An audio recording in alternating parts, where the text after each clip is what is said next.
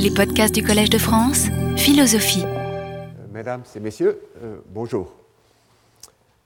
Je vais faire d'abord quelques annonces relatives au cours et au séminaire. Euh, premièrement, les textes et les diagrammes que j'ai projetés dans les cinq premières conférences du cours sont maintenant accessibles en ligne sur le site web du collège et ils seront mis à jour euh, chaque semaine. Ça doit être facile à trouver, même si, vous n'avez pas le temps de, euh, de prendre les coordonnées. Deuxièmement, mon séminaire de cette année portera sur le même sujet que le cours, donc sur les décisions collectives. Bien que le plan ne soit pas définitivement arrêté, voilà les séances qui sont prévues euh, pour l'instant. Donc ce sont des séances euh, le lundi de 17 à 19 heures, sauf la première fois où il y aura une séance plus brève avec une introduction et des présentations des euh, interventions à venir. Donc, on va d'abord parler le 16 mars. Euh, Philippe Urfaileno va nous parler de la définition de la décision collective. Je pense qu'on aura un dialogue entre lui et moi, puisque j'y ai consacré aussi euh, mon premier cours. Le 23 mars, pour l'instant, on a plusieurs possibilités, mais rien n'est décidé. Le 30 mars, c'est Pasquale Pasquino qui va parler de Condorcet et les décisions collectives. Le 6 avril, c'est un politologue américain à Stanford, David Layton, qui va parler de Linguistic Nationalism as a Consumption Item. On va distribuer euh, la semaine d'avance euh, un texte abrégé en français de son intervention pour euh, vous permettre à l'assistance de mieux suivre. Le 4 mai, c'est Stephen Holmes, professeur de euh, New York University qui va parler de prise de décision collective sous haute tension. Par exemple, les décisions prises par les gouvernements occidentaux à la suite du 11 septembre 2001. Et enfin, euh, Cindy Scatch, professeur à Oxford, qui va parler des décisions des cours constitutionnels. Et à propos du séminaire de Stephen Holmes, avec Stephen Holmes, je vous signale qu'il donne ce mois quatre conférences au collège sur les bonnes et les mauvaises manières de lutter contre le terrorisme. Euh, la première conférence euh, eut lieu hier et les autres auront lieu les trois mercredis prochains à 11 h. Et enfin, je dois vous rappeler encore une fois, et encore une fois avec des modifications, le plan du cours. Il est modifié euh, en ce que le sujet prévu pour aujourd'hui, l'encadrement institutionnel de l'argumentation s'est révélé tellement riche que j'ai décidé de, euh, d'en répartir l'analyse sur deux cours. Je vais donc sans doute supprimer la discussion des paradoxes du vote qui était prévue pour plus tard. C'est d'ailleurs un sujet euh, d'intérêt largement théorique, sans beaucoup d'applications, je pense, pratiques. Et il pourra sans doute y avoir d'autres modifications par la suite. Et enfin, comme d'habitude, je dois reprendre des éléments du cours précédent que je n'ai pas eu le temps de développer. Je vous rappelle d'abord le texte de Sénèque que je vous ai cité. La raison veut décider ce qui est juste, la colère veut que paraisse juste ce qu'elle a décidé. Et je vous rappelle également que j'ai cité à titre d'exemple la loi française établissant le crime de lèse-nation, ou l'indignité nationale en 1944-45. Citant Alain Banco, j'ai vu une certaine hypocrisie dans la défense du caractère non euh, rétroactif euh, de la loi. À ce propos, j'ai également critiqué un article d'Anne Simonin dans, dans lequel elle défend la loi par des arguments qui m'ont semblé confondre la politique et la morale d'une part et le droit de l'autre. Il m'a autorisé à citer la réponse suivante à ma conférence dont je lui avais envoyé le texte. Elle est donc dans un courriel. Ma défense de la rétroactivité est fondée sur les discours des acteurs de l'époque. Certes, interprétation restrictive des textes, mais je mobilise aussi une chronologie originale et des décrets révolutionnaires que les défenseurs de la rétroactivité ignorent lien avec la législation Merlin de Douai pendant la Terreur. Je plais donc, continue-t-elle, responsable et coupable. Concernant la rétroactivité de l'indignité nationale, je suis deux fois pour, si j'ose dire, parce que c'est une solution juridiquement fondée en droit pénal républicain, parce que la possession de principe en faveur de la non-rétroactivité des lois me paraît relever plus du sacré que de l'analyse. La rétroactivité est, dans le cadre d'une interprétation libérale du droit pénal, un repoussoir absolu, alors qu'il s'agit à mes yeux plus prosaïquement d'une technique dont on doit se servir en respectant certaines règles. Voir Merlin de Douai. Et en su de l'article que j'avais cité, je vous signale aussi son monographe, Le déshonneur de la République, qui vient de sortir et dans, euh, où elle traite du même sujet. Bien que je sois prêt à accepter que la non-rétroactivité n'est pas une valeur sacrée, il me semble que l'effet de certains, que l'effort de certains juristes en 1944 de nier le caractère rétroactif de la loi d'indemnité nationale reflète justement l'idée d'un reposoir absolu.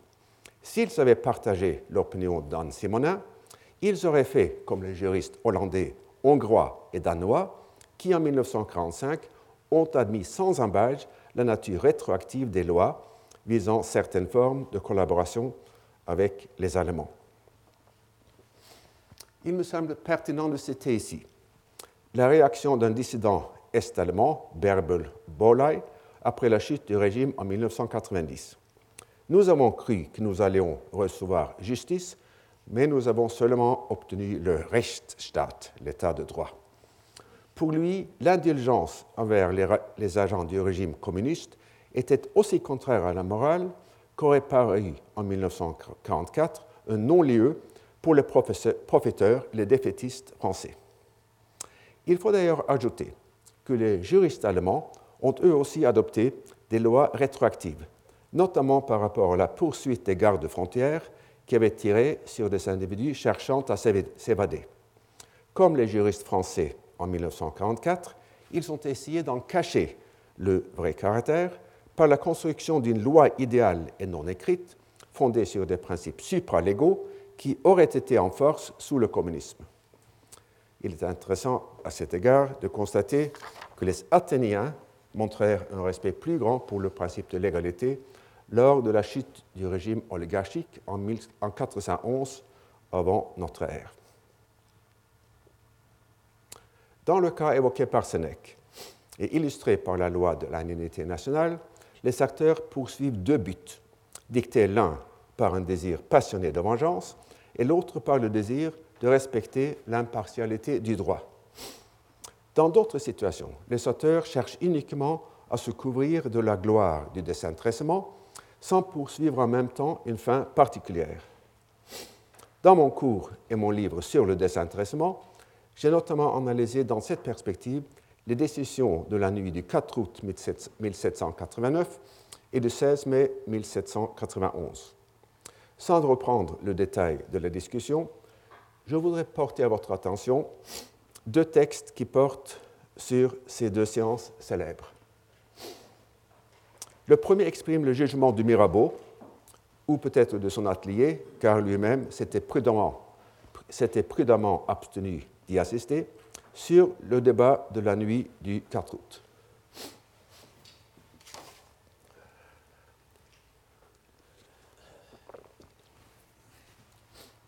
Pour qui connaît les grandes assemblées, les émotions dramatiques dont elles sont susceptibles, la séduction des applaudissements, l'émulation de renchérir sur des collègues, l'honneur du désintéressement personnel, enfin cette espèce d'ivresse noble qui accompagne une effervescence de générosité, pour qui réfléchir sur le concours de ces causes, tout ce qui paraît extraordinaire dans cette séance rentre dans la classe des choses communes. On aurait pu procéder avec des formes plus méthodiques, mais les résultats n'auraient pas été plus avantageux. L'espèce de défi des différents ordres, qui se provoquait à des concessions réciproques, tournait tout entier au bien général.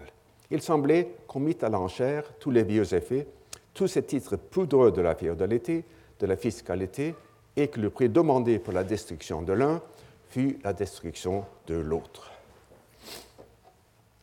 Dans ce texte, aucune mention d'un vrai souci désintéressé pour le bien commun ou pour l'intérêt général, uniquement question de gloire et de vanité. Néanmoins, comme l'observe Mirabeau, ce simulacre de la vertu fut aussi capable d'en imiter le résultat. Et sur ce point, il me semble approprié de citer Montaigne sur la gloire. Platon, employant toute chose à rendre ses citoyens vertueux, leur conseille aussi de ne mépriser la bonne réputation et estimation des peuples, et dit que par quelque divine inspiration, il advient que les méchants même savent souvent, tant de paroles que d'opinions, justement distinguer les bons des mauvais. Puisque les hommes, par leur insuffisance, ne se peuvent assez payer d'une bonne monnaie, qu'on y emploie encore la fausse. Je reviendrai longuement, surtout la semaine prochaine, sur cette idée de la force civilisatrice de l'hypocrisie, capable, dans certains cas du moins, d'imiter la vraie vertu. Les débats du 16 mai 1791 tournaient autour de la proposition de Robespierre de rendre inéligibles les constituants à la première assemblée législative. Le biographe du constituant Touré, qui s'opposa en vain à ce projet, décrit l'atmosphère de l'Assemblée en ces termes. L'Assemblée ne devina pas le calcul de Robespierre, qui voulait, même au prix d'un sacrifice personnel, que la minorité d'aujourd'hui devint la majorité de demain. Il ne fut pas davantage éclairé par l'attitude de la droite, qui s'unissait à l'extrême gauche pour se venger des constitutionnels qu'il abhorrait, et sans doute pour préparer la voie au retour du roi. Peut-être faut-il aussi faire entrer en ligne de compte la jalousie de certains à l'égard de ceux de leurs collègues qui avaient dominé l'Assemblée, la lassitude de beaucoup, qui aspiraient à jouir paisiblement des places auxquelles ils s'étaient fait nommer, ils s'étaient fait nommer dans leur département, mais surtout cette pensée qu'il serait glorieux à des législateurs de donner un grand exemple d'abnégation. Bref, l'Assemblée, ivre de désintéressement, consomma son propre suicide en, en rendant le fameux décret qui interdisait la réélection de ses membres. Ce texte appelle plusieurs commentaires. Premièrement, comme dans le texte de Mirabeau, aucune mention d'un souci pour le bien commun ou l'intérêt général. On peut faire valoir, en effet, qu'une assemblée constituante dont les membres sont éligibles à la première législature euh, risque d'accorder une place excessive à la branche législative dans la Constitution, tout comme une Constitution écrite sous l'influence d'un éventuel futur chef d'État risque de créer un pouvoir exécutif trop fort. Si l'on prenait ce problème au sérieux, et si elle ne comportait pas euh, d'autres inconvénients, la solution de Robespierre pourrait en effet s'imposer. Si l'on fait abstraction du fait qu'elle comporta en effet des inconvénients fatals, les constituants semblent pourtant s'être souciés uniquement de, trouver, de se couvrir de gloire et ne pas de trouver une bonne solution. Deuxièmement, dans l'atmosphère surexcitée de l'Assemblée, un député qui eût fait observer les inconvénients du projet de Robespierre eut immédiatement attiré le soupçon. L'absence d'objection dans l'Assemblée se comprend facilement à la lumière de la remarque d'un député, sans doute Custine Je demande l'appel nominal. On connaîtra ainsi ceux qui veulent être réélus. Autrement dit, pour être désintéressé, ou pour se montrer désintéressé, ou pour se faire croire désintéressé, il fallait se montrer contre-intéressé. Troisièmement, je vous rappelle que dans la première conférence du cours, j'ai expliqué comment, lors du vote du 10 septembre 1789, les extrêmes de gauche et de, droite ont formé une coalition pour faire adopter le monocaméralisme. Dans le vote du 16 mai 1791, qui fut unanime, nous constatons que toutes les fractions convergent sur la même solution sans qu'aucune ne soit motivée par le mobile qu'elle a professé.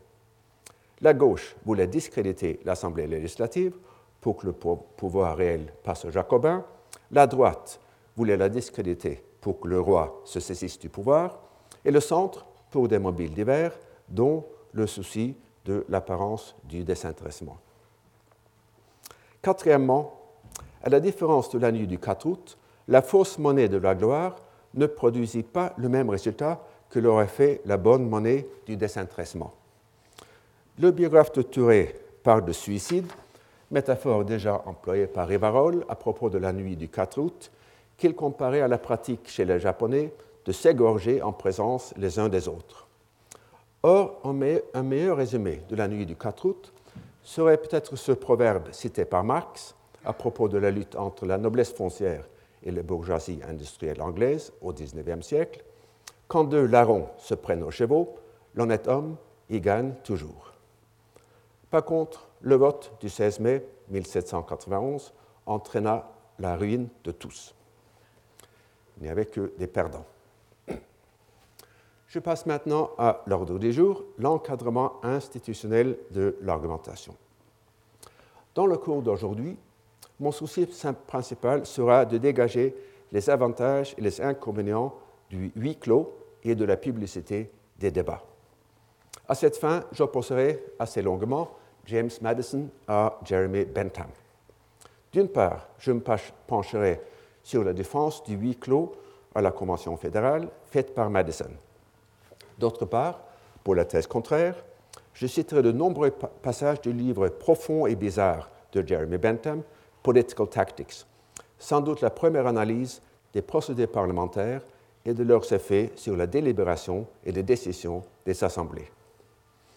Et par les passages que je vais citer, j'espère vous convaincre qu'il est en effet à la fois profond et bizarre. Le texte est d'ailleurs consultable en ligne comme euh, tous les travaux de Bentham, dans une édition euh, ancienne de 1843 et pas tout à fait viable. Euh, je vous signale que ce livre, d'ailleurs écrit en partie par Étienne Dumont, le collaborateur de Mirabeau, doit être lu avec les nombreux travaux de Bentham sur l'Assemblée constituante de 1789, travaux dont je citerai des passages importants la semaine prochaine. Les contextes argumentatifs sont évidemment infiniment divers. Parmi les nombreuses variables susceptibles d'influer sur le résultat, il est difficile, voire impossible, d'en identifier qui seraient pertinentes toujours et partout. Je vais me limiter à celles qui me paraissent faire partie de mécanismes causaux suffisamment robustes pour qu'on puisse en tracer l'influence. Si j'ai le temps, j'aborderai notamment les questions suivantes.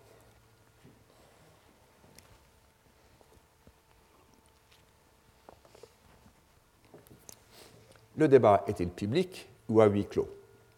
S'il se fait à huis clos, est-il suivi d'un compte-rendu public et oui, dans quel délai? Quel est l'impact du nombre des participants sur la qualité des délibérations et des décisions?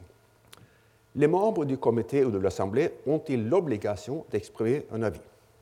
Autrement dit, peuvent-ils rester euh, muets? Est-il permis de parler d'après un texte écrit et préparé d'avance ou faut-il improviser? L'institution offre-t-elle des incitations aux participants de s'informer? Ce sera un sujet important du cours de la semaine prochaine à propos du problème du euh, passager libre, passager clandestin dans euh, la collecte d'informations dans une assemblée. Ont-ils l'obligation de motiver leurs décisions? Quelles sont les modalités de la prise de parole et de l'allocation du temps de parole? Quel est le rôle formel du président du comité ou de l'Assemblée? Le débat est-il sujet à une règle de bâillonnement, ce que les Américains appellent gag rule Y a-t-il des limites à l'information qui est admissible? Y a-t-il un mécanisme de rétroaction du mode de décision aux arguments qui sont exprimés dans le débat? Dans le vote suivant le débat, est-il possible d'identifier qui vote pour ou contre?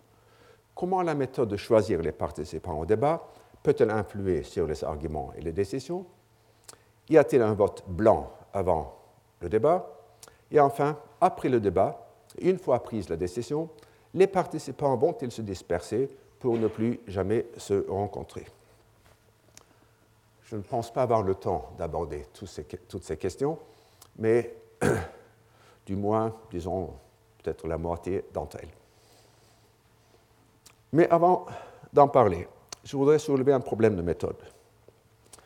Dans les débats contemporains sur la délibération et la discussion, on cite souvent les expériences tirées des assemblées politiques délibératives dont les membres sont choisis par tirage au sort, par tirage au sort plutôt qu'élus. Les vertus de ce mode de sélection sont censées être le caractère représentatif et diversifié de l'Assemblée d'une part et l'absence de la politique politicienne d'autre part. La diversité des opinions et la liberté des échanges devraient encourager une délibération authentique plutôt que purement rituelle, comme c'est le cas dans les discours parlementaires tenus devant une chambre quasiment vide. Et l'exemple souvent cité de ces assemblées délibératives comme modèle est le Conseil athénien de 500. Et parmi les exemples récents, on peut citer à titre d'exemple les suivants. En Chine, en 2005, 250 personnes tirées au sort dans la commune de Zheguo, ville de Wanlin, ont délibéré pendant une journée sur les mérites et les démérites de 30 projets de travaux publics avec le mandat de choisir les 10 projets préférés. Par la suite, les recommandations apparemment, euh, apparemment adoptées par votre public, ce n'est pas tout à fait certain selon les sources, furent ratifiées par le Congrès populaire de la région et sont maintenant en cours de réalisation. Je vous signale ailleurs que euh, deux de ces exemples sont tirés des travaux de James Fiskin, qui est le grand pionnier dans euh, l'établissement de euh, ces journées aux assemblées délibératives. À Mourassi, une commune d'Athènes, en 2006, 153 personnes, parmi 1275 tirés au sort, ont délibéré pendant deux heures pour choisir ensuite, ça aurait, c'est 10 heures, je m'excuse, 10 heures, toute, toute la journée pour choisir ensuite, par scrutin secret, le candidat de PASOK, le mouvement socialiste panhellénique, à l'élection du maire. Le candidat qui sortit gagnant au deuxième tour des primaires perdit pourtant l'élection de justesse. Et troisième exemple, en Colombie-Britannique, British Columbia, en 2003-2004, 160 citoyens tirés au sort ont délibéré pendant de nombreuses sessions sur une réforme électorale avant de recommander à scrutin secret l'adoption du système de vote unique transférable. Dans le référendum populaire sur la question, leur recommandation obtint 57% des voix, tandis qu'une majorité de 60% était requise pour euh, l'adopter. Euh, chacune de ces expériences est riche de leçons. Si le temps me le permet, j'y reviendrai. Aujourd'hui, je voudrais me pencher uniquement sur une seule leçon que les initiateurs et les défenseurs de ces projets semblent vouloir en tirer, à savoir que le format délibératif a permis aux participants de faire des choix ou des propositions mieux informées. Supposons que ce soit effectivement le cas. Il reste à savoir si le résultat est généralisable ou exportable, en ce sens qu'on pourrait compter sur le même résultat si cette modalité de décision était adoptée à plus grande échelle. À mon avis, il y a des raisons d'en douter. Toute situation expérimentale tente à induire un comportement qui diffère de celui qui est adopté quand les participants savent que la situation est permanente et régulière. Prenons l'exemple d'un jeune couple qui voudrait avoir des enfants, mais où chacun a des doutes sur leur compatibilité effective.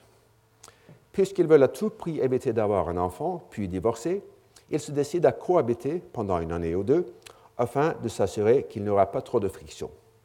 Et le délai passé, ils conviennent qu'ils sont en effet compatibles et qu'ils sont prêts à assumer le rôle de parents. Or, cette cohabitation à titre d'essai, pendant laquelle chacun se conduit de son mieux, n'offre pas une information très fiable en ce qui concerne le comportement quotidien à long terme. Et de manière plus ou moins semblable, les expériences d'assemblée délibérative ne permettent pas de prédire les conséquences qui se produiraient si le système était adopté de manière définitive et à l'échelle de la nation. L'enthousiasme et la motivation accrue des participants, lorsqu'ils savent qu'ils sont dans une situation exceptionnelle, avec les yeux de leurs concitoyens braqués sur eux, ne sont pas facilement viables dans le long terme. J'ai déjà cité dans un cours précédent les absurdités auxquelles a donné lieu l'exhortation à l'enthousiasme permanent de la révolution culturelle en Chine. Toute la question est donc de savoir si l'on peut donner aux assemblées délibératives une structure institutionnelle compatible avec un niveau, de motivation, moyen. à ce propos, je voudrais mentionner qu'on demanda aux participants d'investir énormément de temps dans l'expérience de British Columbia. Dans un premier temps, entre janvier et mars 2004, les 160 participants consacrèrent un week-end sur deux à l'apprentissage des principaux systèmes électoraux. Dans un deuxième temps, en mai et juin, on tint 50 meetings publics partout dans la province, avec, dans chacun, la présence d'une demi-douzaine de participants. Et dans un dernier temps, entre septembre et novembre, les participants se réunirent de nouveau pendant six week-ends. Étant donné ce calendrier assommant, on est tenté de reprendre la remarque d'Oscar Wilde. Le, le problème du socialisme, c'est qu'il n'y a pas assez de soirées dans la semaine. Je vais donc, la plupart du temps, me limiter aux institutions qui fonctionnent de manière régulière et routinière, comme les assemblées parlementaires ou les jurys. C'est en observant le train-train quotidien des institutions qu'on peut en identifier les points forts et les points faibles, non pas au moment de leur création. Les assemblées constituantes, dont je vous ai souvent parlé dans ce cours et dont je vous reparlerai, offrent pourtant un cas particulier. Ces assemblées sont, exceptionnelles et, à la différence des assemblées délibératives dont je viens de parler, elles sont censées l'être. Une assemblée constituante n'a pas la fonction de servir de modèle ou d'anti-modèle aux assemblées législatives, mais de les fonder. Il n'y a pas de train-train constitutionnel, non seulement parce que chaque assemblée est unique, mais également parce qu'elle tente à se donner son propre règlement. Cela n'exclut pas, on va le voir, que ces assemblées puissent nous éclairer sur le fonctionnement des institutions délibératives.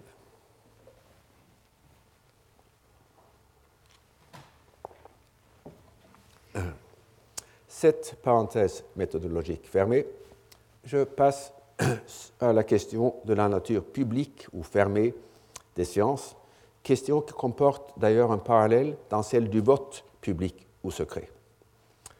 Dans le domaine politique, on constate à cet égard un phénomène assez curieux. D'une part, du XVIIe siècle à nos jours, les débats parlementaires sont de plus en plus ouverts au public, mais d'autre part, pendant cette même période, les élections prennent de plus en plus la forme du scrutin secret. Selon les mots de Georg Simmel, le public devient de plus en plus public, le privé de plus en plus privé.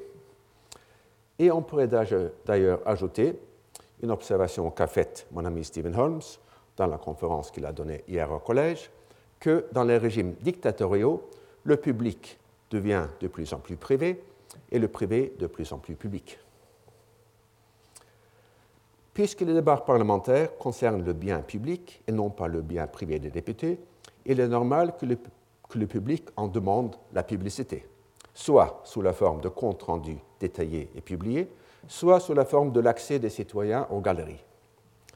Par contre, la relégation du vote au domaine du privé est bien loin d'aller de soi. Comme nous le verrons dans quelques semaines, on a fait valoir que puisque le vote est une fonction publique, plutôt qu'un droit individuel, il doit être, exercé aussi en public. Pour l'instant, penchons-nous sur les effets du huis clos sur la délibération et sur les décisions. Il existe sur ce sujet une littérature considérable, dont je vous signale notamment les travaux suivants, à part du livre de Bentham, euh, euh, un certain nombre de travaux plus euh, récents, dont j'aurai l'occasion de vous reparler euh, sans doute la semaine prochaine. Avant d'essayer de résumer quelques-unes des propositions défendues ou contestées par ces auteurs, précisons la nature du huis clos et de ses variantes. De manière générale, il s'agit de tirer un voile sur le processus et ne rendre public que le résultat. L'épaisseur du voile dépend des modalités expliquées tout à l'heure. À ma connaissance, le voile le plus épais fut celui de la Convention fédérale à Philadelphie, et on peut consulter à ce sujet notamment euh, cet ouvrage euh, avec une discussion euh, très serrée du secret de la Convention. Donc, à la Convention fédérale, premièrement, il n'y avait pas d'assistance aux séances. Deuxièmement, dans le règlement adopté tout au début de la Convention, les délégués décidèrent que rien de ce qui sera dit dans la Chambre ne peut être, imprimé ou autrement publié ou communiqué sans permission. Troisièmement, pendant la Convention, il semble qu'un silence quasi absolu régnait en effet sur le débat, le monde extérieur ignorant pendant trois mois tout ce que s'y passait. Comme il y a eu des moments où la Convention faillit se dissoudre sur telle ou telle question épineuse, on s'imagine facilement ce, ce qui aurait pu se passer si ces controverses étaient venues à la connaissance publique. Il faut croire que dans une assemblée plus nombreuse, ou qui aurait siégé plus longtemps, il aurait été impossible de tenir le secret. Ainsi, le huis clos, au sens le plus rigoureux du terme, ne constitue pas toujours une option viable pour l'ingénierie constitutionnelle. Enfin, fait remarquable, le secret non seulement des débats, mais des votes fut gardé jusqu'en 1819, quand le journal officiel de la Convention fut publié. Et les notes prises par James Madison pendant la Convention, lesquelles, sous forme publiée, comprennent plus de 1000 pages, ne furent publiées qu'en 1840. Je vais donc m'interroger assez longuement sur la raison ou les raisons du huis clos à la Convention. Il faut commencer par l'explication euh, offerte par Madison, puisqu'elle est devenue euh, euh, une idée canonique dans la littérature sur la délibération. Voilà ce qu'il écrivait, écrivit dans une lettre à Jefferson pendant la tenue même de la Convention. Si les membres s'étaient engagés publiquement dès le début, il serait ensuite supposé que la cohérence exigeait d'eux de maintenir leurs opinions, alors que, grâce au secret des discussions, nul ne se sent obligé de conserver ses opinions, ses opinions s'il n'est plus convaincu de leur pertinence et de leur vérité, et chacun peut céder à la force des arguments. Le théoricien de la délibération le plus célèbre de nos jours, Jürgen Habermas, insiste également sur l'importance dans les débats de la zwanglose Kraft des besseren Arguments, la force non coercitive de meilleurs arguments. Habermas ne dit pourtant rien du sujet qui me concerne ici, à savoir les conditions institutionnelles sous lesquelles la force de l'argumentation tend à l'emporter sur d'autres facteurs. Selon Madison, le secret se trouve dans le secret. Même s'il n'a pas entièrement tort, il n'a pas tout à fait raison non plus. Penchons-nous sur le texte. Pourquoi le besoin de cohérence serait-il un facteur contraignant dans un débat public? On peut imaginer deux raisons l'une relative au sujet de la décision à prendre et l'autre relative aux observateurs du débat. D'une part, lorsqu'une proposition a été lancée de manière publique, elle devient facilement irréversible si, si ceux qui vont en profiter sont capables d'en empêcher le retrait. Ainsi, se référant aux arrêtés de la nuit du 4 août 1789, Adrien Duquesnoy note dans son journal je sais que la plupart des arrêtés sont mal rédigés, plusieurs faits hors de saison, mais pour me servir d'une expression germanique de M. Rubel, député d'Alsace, les peuples sont pénétrés des bienfaits qu'on leur a promis, ils ne s'en dépénétreront plus. Sans doute le, mot allemand que M. Rubel avait dans l'esprit. Et nous savons en effet que plusieurs députés regrettèrent leur enthousiasme lors de la célèbre nuit, mais étant donné la publicité des débats, il était impossible de revenir sur les décisions. D'autre part, le besoin de cohérence peut être l'effet conjoint de la présence des observateurs et de la vanité de l'orateur. Les constituants français de 1789 étaient très conscients de cet effet. Dans un grand discours, que d'ailleurs il n'a pas tenu à l'Assemblée, Bergas met en garde contre l'allocation au roi d'un veto qui serait suspensif seulement en faisant valoir que l'Assemblée ne céderait jamais. Songez, écrit-il, à ceux qui deviennent capables de tenter une assemblée de législateurs intéressés par son amour propre à faire prévaloir ce qu'elle aura une, fois décidé. Donc c'est l'amour propre comme obstacle au veto suspensif. De manière plus subtile, le constituant Malouet trace une distinction entre ce qu'on pourrait appeler les, les, avocats actifs et les avocats passifs d'un projet de loi, de loi. En prenant le 7 septembre 1789 la défense du bicaméralisme, dont le projet a échoué pour les raisons que je vous ai expliquées au début du cours, Malouet s'efforce de réfuter l'objection suivante. On a dit contre cette proposition, selon laquelle une majorité qualifiée des deux chambres réunies pourrait passer outre un veto de la Chambre haute, qu'en supposant une délibération, vote dans le sens de l'époque, de 600 représentants improuvés, désapprouvés par le Sénat, l'amour propre des premiers, irrités, maintiendrait en leur faveur la pluralité des voix. Mais l'auteur de cette objection n'a pas fait attention que dans ce cas, il n'y a d'amour propre compromis que celui qui propose, qui rédige la loi, qui entraîne le suffrage, et que la grande pluralité de ceux qui concourent à une décision ne demande souvent que des lumières et un point d'appui pour y résister. Or, le Sénat, dans de telles circonstances, serait, pour les hommes trompés, le point d'appui et la lumière. De façon intuitive, la proposition de Malouet semble plausible. La réticence née de l'amour propre à abandonner un projet devrait être plus grande chez la personne qui l'a proposé et rédigé que chez ceux qui y ont simplement concouru. Cela dit, la réticence de ces derniers n'est pourtant pas nulle, comme semble l'affirmer Malouet.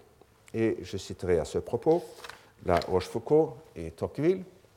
La Rochefoucauld, rien ne doit tant diminuer la satisfaction que nous avons de nous-mêmes que de voir que nous désapprouvons dans un temps ce que nous approuvions dans un autre. Donc, ça crée évidemment une résistance au changement d'opinion. Et selon Tocqueville, les peuples chez lesquels existe la liberté de presse s'attachent à leurs opinions par orgueil autant que par conviction. Ils les aiment parce qu'elles leur semblent justes et aussi parce qu'elles sont de leur choix. Ils s'y tiennent non seulement comme une chose vraie, mais encore comme une chose qui leur est propre. Abandonner une opinion qu'on a d'abord cru vraie implique qu'on s'est trompé ce qui crée le sentiment déplaisant de dissonance cognitive auquel j'ai fait allusion dans le cours du 12 février. Il est donc normal qu'on hésite à abandonner une opinion, même si elle a été adoptée de manière passive plutôt qu'active. À ma connaissance, les psychologues ne se sont pas beaucoup penchés sur cette forme de croyance motivée. Il ne s'agit pas, dans ce cas, de prendre ses désirs pour des réalités, comme dans le cas du mari qui refuse de reconnaître que sa femme le trompe. Il ne s'agit pas non plus du besoin de clôture cognitive, comme lorsqu'on forme une opinion, simplement parce qu'il est pénible de ne pas en avoir un. Il conviendrait plutôt de faire l'analogie avec le sophisme de l'amortissement, ou en anglais the sunk cost fallacy, dont j'ai longuement parlé dans mon cours de l'année dernière. Si un projet initialement prometteur s'avère trop coûteux on hésite souvent à y renoncer, puisque ce serait s'avouer à soi-même qu'on a fait une mauvaise décision, ce qui constitue une blessure d'amour propre. Et je prends un dernier exemple pour illustrer l'opération de l'amour propre, exemple qui est intéressant également en ce qu'il démontre un mode d'interaction peu connu entre le vote et l'argumentation. Il s'agit d'un texte de Bentham où il discute le règlement de vote de l'Assemblée de la Haute-Guyenne en 1780.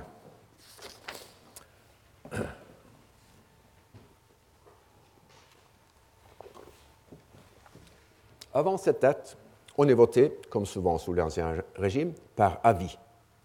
Suivant le rang, en commençant par les ordres privilégiés, les membres de l'Assemblée exprimaient leur opinion raisonnée sur le sujet en question, avis qui avait la double fonction d'enregistrer leur vote et d'offrir des arguments pour la considération des opinants suivants. Ce procédé comporte une asymétrie évidente et inacceptable en ce qu'il donne au premier opinant opinant la chance d'influer sur tous les autres, tandis que, selon les mots de Bentham, l'éloquence du dernier ne peut faire une expression que sur lui-même.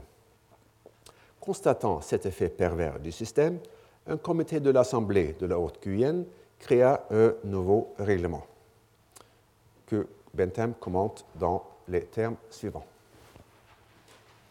Le remède qu'on trouva fut ne pas de tenir séparé le débat et le vote, ce qui aurait constitué une déviation inconcevable des précédents et de l'ordre établi, mais d'avoir deux tours d'avis. Alors, selon le comité, l'homme qui au premier tour a entendu les avis offerts consécutivement aux siens, avec les raisons données en leur faveur, peut, au second tour, sacrifier le sien à celui d'un autre. Qui le puisse, je ne le dispute pas, mais le fera-t-il? Malheureusement, l'orgueil humain n'admet pas facilement l'adoption d'une opinion correcte après avoir affirmé l'opinion contraire. Et c'était le cas entre égaux. Quel sera l'effet quand la conversion doit affecter, doit affecter l'orgueil du rang en même temps que l'orgueil de la sagesse? Ainsi, à l'amour propre des privilégiés s'ajoute celui de tous les êtres humains soucieux de ne pas admettre qu'ils ont pu se tromper. Je conclus sur ce point que Madison eut tort s'il voulait affirmer, ce qui n'est pas évident, qu'au huis clos, il n'y a aucune force qui s'oppose à l'argumentation.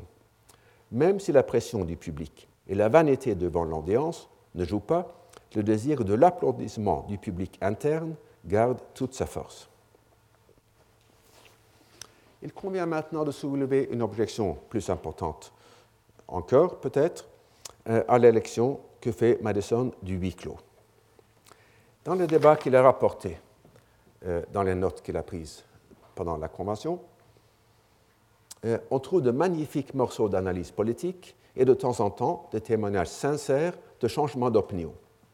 Pour ne donner qu'un seul exemple, le délégué Williamson de la Caroline du Nord proposa d'abord une majorité de trois quarts dans chaque chambre pour passer outre le veto présidentiel, pour se dire par la suite convaincu par ceux qui affirmèrent que cette proposition donnerait trop de pouvoir au président. Quand les délégués se plaçaient sur le terrain de l'argumentation, le huis clos avait l'effet vanté par Madison. Or, le huis clos incite aussi à déplacer les échanges vers le terrain de la négociation et à remplacer le souci du bien commun par le souci du bien privé ou de l'intérêt du groupe. À Philadelphie, il y, eut, il y eut un marchandage ouvert concernant l'esclavage qui fut finalement accepté par les États du Nord sous la menace des États, esclavagistes de quitter la Convention. De même, la décision d'accorder à chaque État deux sièges au Sénat fut le résultat de la menace des petits États de se retirer. Je reviendrai sur ces négociations dans les dernières conférences du cours.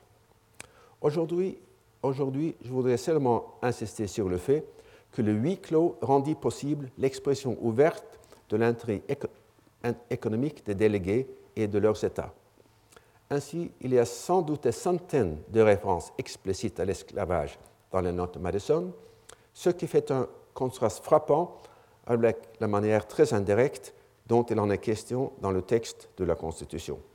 Et je vais vous euh, reproduire les cinq euh, parties de la Constitution où l'on fait référence à l'esclavage pour vous montrer la manière très indirecte euh, dont on en parle.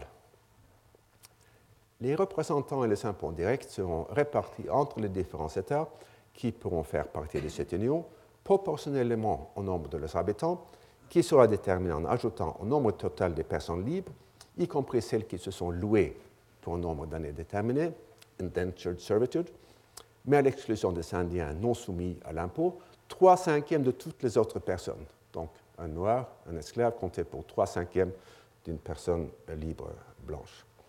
L'immigration ou l'importation de telles personnes, c'est le euh, commerce d'esclaves, que l'un quelconque des États actuellement existants jugera convenable d'admettre, ne pourra être prohibé par le Congrès avant l'année 1808, mais un impôt ou un droit n'excédant pas 10 dollars par tête pourra être levé sur cette importation.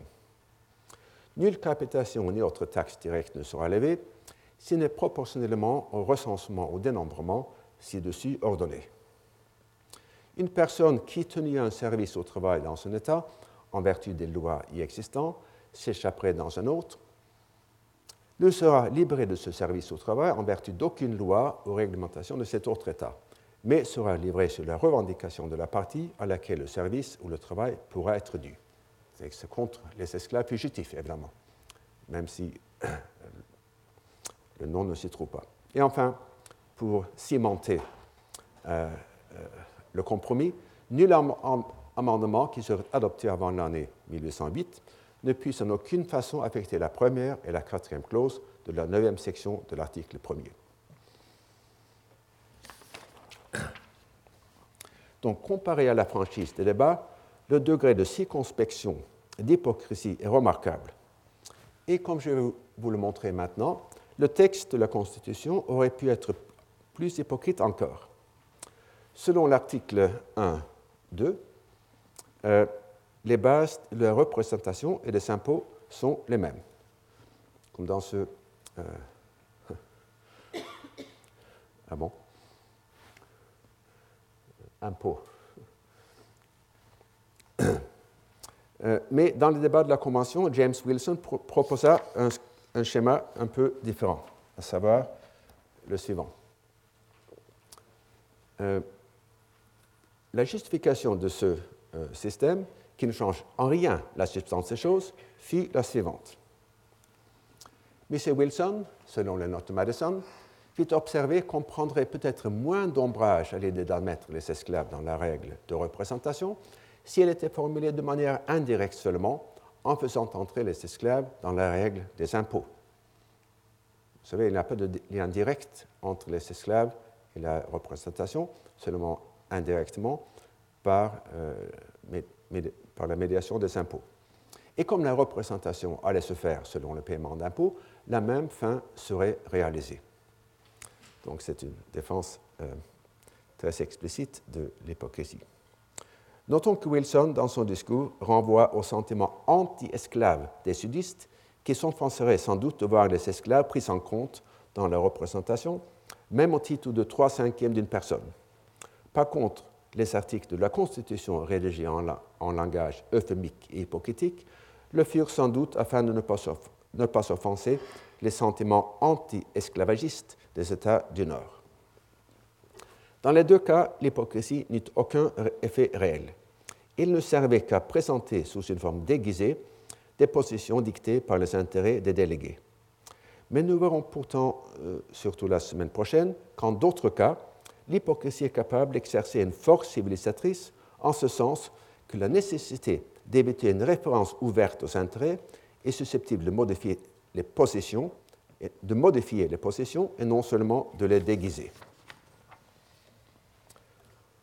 On peut soulever enfin une troisième objection à l'analyse de Madison, laquelle semble sur un point précis manquer de sincérité, fait curieux dans un texte qui se veut éloge de cette vertu même. Son analyse ne suffit pas en effet à expliquer l'extrême épaisseur du voile qui fut tiré sur le débat et les votes, qui ne furent rendus publics, comme on l'a vu tout à l'heure, avec un retard de plusieurs décennies. Il existe de bonnes raisons de croire que les constituants américains ont voulu garder le secret, sinon permanent, du moins durable, afin de ne pas avoir à craindre que la postérité n'exploite leur désaccord, peut-être pour jeter un doute sur la légitimité du document. Le secret fut décidé, pour ainsi dire, à l'ombre du futur. Nous savons que beaucoup de votes de la Convention furent, extrêmement serrés. Anticipant ce fait de l'ouverture de, de la, Convention, George Mason affirma qu'un tel procès verbal qui avait été proposé des opinions des membres serait un obstacle au changement d'opinion raisonné c'est ma traduction de la phrase anglaise on conviction. Et au cas où il serait ensuite diffusé, il offrait des ressources à l'adversaire du résultat de la rencontre. Et Thornton et Anderson, que je citais tout à l'heure, pensent même que Madison et ses alliés craignaient que la publication des débats et des votes n'empêche l'infléchissement nationaliste de la Constitution qu'ils voulaient imposer. Voilà son analyse. Les nationalistes forts de la Convention, y compris Madison, étaient fort peu satisfaits de la Constitution quand elle prenait sa forme finale. Ils étaient conscients qu'elle était très différente de ce qu'ils avaient espéré, tout en étant plus proche de leurs désirs que les articles de la Confédération. Ils décidèrent donc de travailler pour sa ratification, mais de garder aussi, au cas où elle serait adoptée, la main libre pour sa mise en œuvre, afin de pouvoir l'interpréter dans le sens de leurs propres idées. Cette fin exigeait la suppression des notes de Madison, pour qu'on ne puisse pas s'en servir comme un argument convaincant et autorisé pour démontrer l'orientation essentiellement différente qui avait prévalu à la Convention.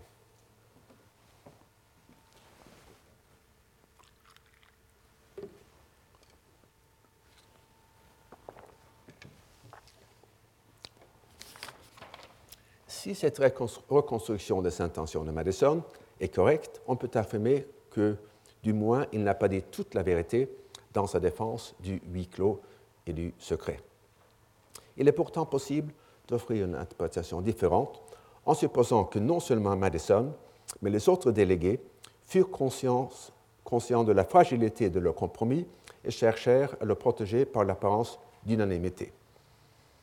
Euh, selon Bentham, que je citerai sur ce point la semaine prochaine, une telle stratégie comporte pourtant des risques. On peut signaler quelques autres exemples de tels voiles très épais. Les nominations au prix Nobel, ainsi que les délibérations des comités qui les décernent, sont ensevelies dans le secret pendant 50 ans. Dans le cas du prix Nobel de paix, le secret se justifie par les complications politiques qui pourraient s'en suivre si les archives étaient ouvertes prématurément. Et dans certains pays, notamment la Grande-Bretagne et la Nouvelle-Zélande, il existe une convention constitutionnelle qui défend au gouvernement du jour d'ouvrir les archives internes de son prédécesseur.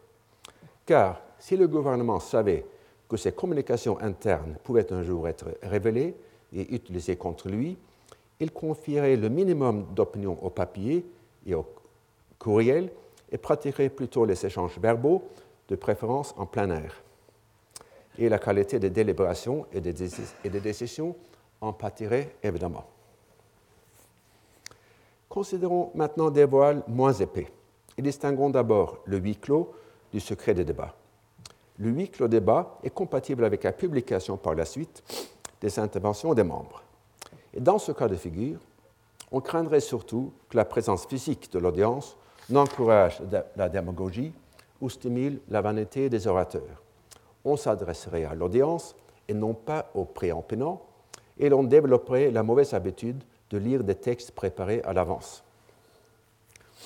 Il pourrait donc sembler que l'exclusion des étrangers de l'Assemblée aurait uniquement des effets bénéfiques, à condition que les débats et les votes fassent l'objet d'une publication ultérieure. Or, Jeremy Bentham fait valoir la nécessité d'admettre des visiteurs pour inspirer la confiance dans les procès-verbaux publiés. Si le public était exclu, il serait toujours amené à supposer que la vérité n'a pas été rapportée, aucune partie a été supprimée et que beaucoup de choses se sont passées dont il n'a pas connaissance. Et ce raisonnement me semble en effet assez fort. Il est plus difficile de suivre Bentham quand il ajoute que la présence d'étrangers est un mobile puissant d'émulation entre les membres de l'Assemblée et en même temps une contrainte salutaire aux différentes passions auxquelles les débats peuvent donner lieu. Il est certain, comme le montre la nuit du 4 août 1789 et le vote du 16 mai 1791, dont je vous ai parlé tout à l'heure, que la présence d'une audience constitue un mobile puissant d'émulation. De manière générale, on ne pourrait pourtant affirmer, comme semble le faire Bentham, que l'effet de l'émanation est de promouvoir le bien commun. Ce fut le cas pour le premier de ces deux votes, mais non pour le second. En ce qui concerne la deuxième partie de sa défense de l'admission du public au débat, elle semble aller à l'encontre de la sagesse conventionnelle selon laquelle la présence d'une audience tend à stimuler les passions plutôt qu'à les calmer. Mais là encore, il faut croire qu'on peut observer les deux effets. Tous les observateurs de la première constituante française s'accordent pour penser que par ces applaudissements et ces sifflements, l'audience fit une caisse de résonance, résonance pour les passions des orateurs. Or, Bentham nous explique aussi, dans le détail pour lequel il est célèbre, les conditions dans lesquelles on peut s'attendre à ce que l'effet opposé se produise. Il envisage quatre méthodes suivantes pour aller allouer les places réservées au public et se prononce en faveur de la dernière. Premièrement, les allouer au premier venu. L'inconvénient, c'est que les plus forts et les plus rudes auraient l'avantage dans la lutte. Les galeries seraient remplies par des spectateurs qui profiteraient le moins des débats. Leur nombre et leur manque d'éducation les amèneraient souvent à braver la colère de l'Assemblée et à perturber ses délibérations par leur approbation ou leur murmure. Deuxièmement, on pourrait les faire allouer par le gouvernement. Mais l'inconvénient, c'est qu'il ne manquerait pas de personnes à l'accuser de partialité et d'intentions dangereuses. Voilà, dirait-il, le gouvernement nous entoure de ces créatures afin de restreindre nos délibérations, etc. Troisièmement, on pourrait les faire allouer par les membres eux-mêmes. L'inconvénient, c'est que ce serait limiter la prérogative de la publicité plutôt que de l'étendre en faisant dégénérer un droit commun en une faveur personnelle. Et enfin, les faire allouer en les vendant. Jamais que le prix d'admission fournit une mesure imparfaite, mais la seule possible de la valeur attachée à ce plaisir. Il constitue aussi la preuve, la preuve d'une condition de vie qui garantit une classe respectable de spectateurs donc une classe capable de calmer les passions des orateurs.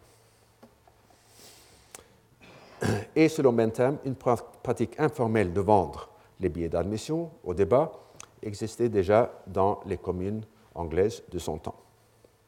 En revanche, je passe là à la bizarrerie de Bentham, il se prononce contre l'admission des femmes au débat.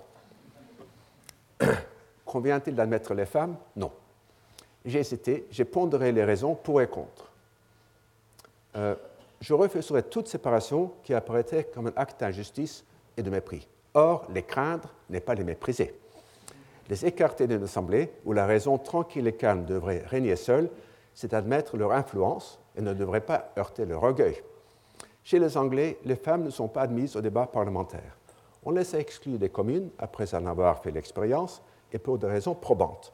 On a trouvé que leur présence donnait un tour particulier aux délibérations que l'amour propre y avait une part trop manifeste, que les personnalités étaient plus vivaces et que l'on sacrifiait trop à la vanité et à l'esprit.